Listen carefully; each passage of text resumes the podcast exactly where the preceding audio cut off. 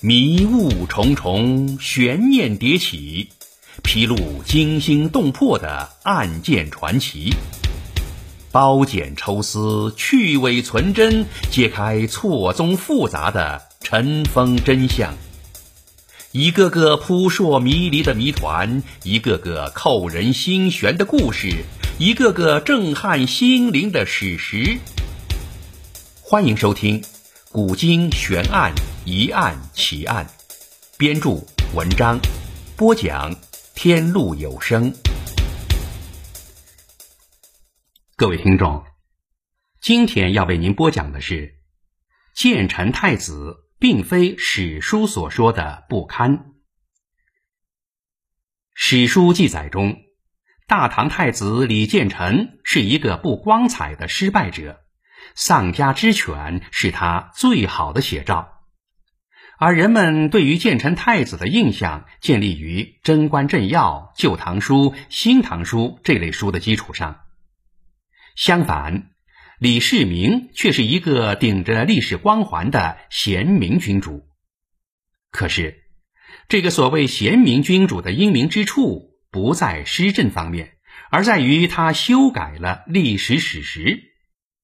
据记载，李世民曾经先后三次要求亲自观看高祖李渊和他本人的实录，然而，粉饰的历史终究掩盖不了真相。翻开各类史料，从各种自相矛盾的记载中，我们清楚地看到，建成太子并非史书所说的那番不堪。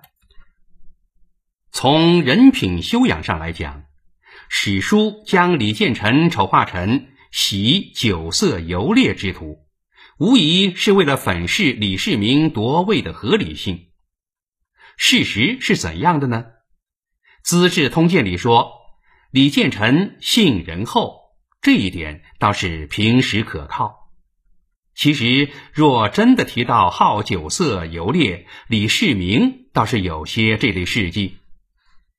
据史书记载，有一次，李世民随李渊到齐王府，李元吉暗伏刺客，欲于席间击杀李世民，反而是李建成心地仁厚，怕因此惊害了李渊。及时制止了他的行动。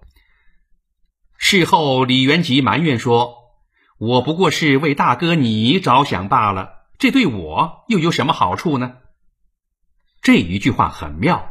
从上文的语气来猜测，此时李元吉为自己的行为辩护时说的，完全是一派“此地无银三百两”的情景。这就令人不得不疑心到他深层次的动机。而在玄武门事变前夕，又是李元吉向李渊进言，要求诛杀李世民，而李建成的反应，史书却没有记载。如果他有比李元吉更激烈的主张，史书一定会大书特书，以显示他是何等的不念兄弟之情。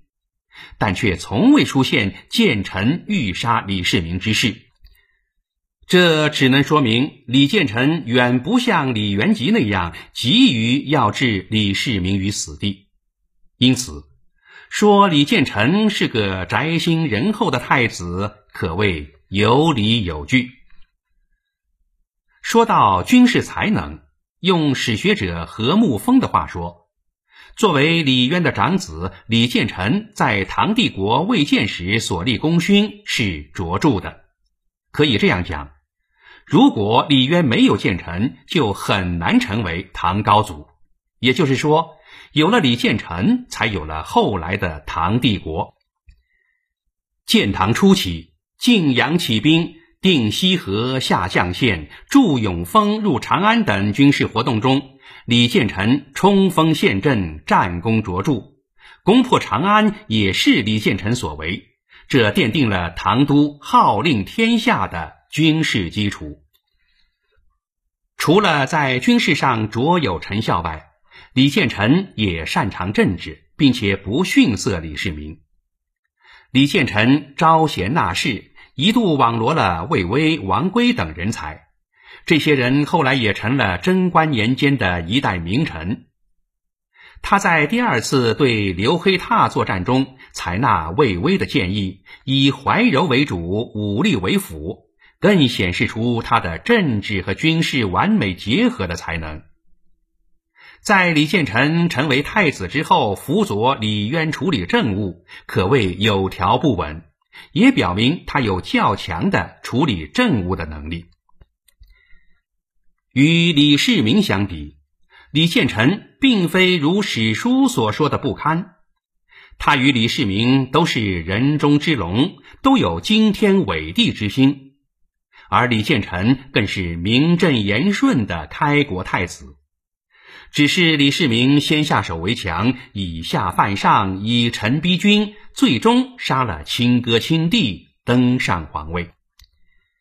假使没有李世民，李建成同样会给唐王朝铸造一个盛世，甚至不会比李世民差。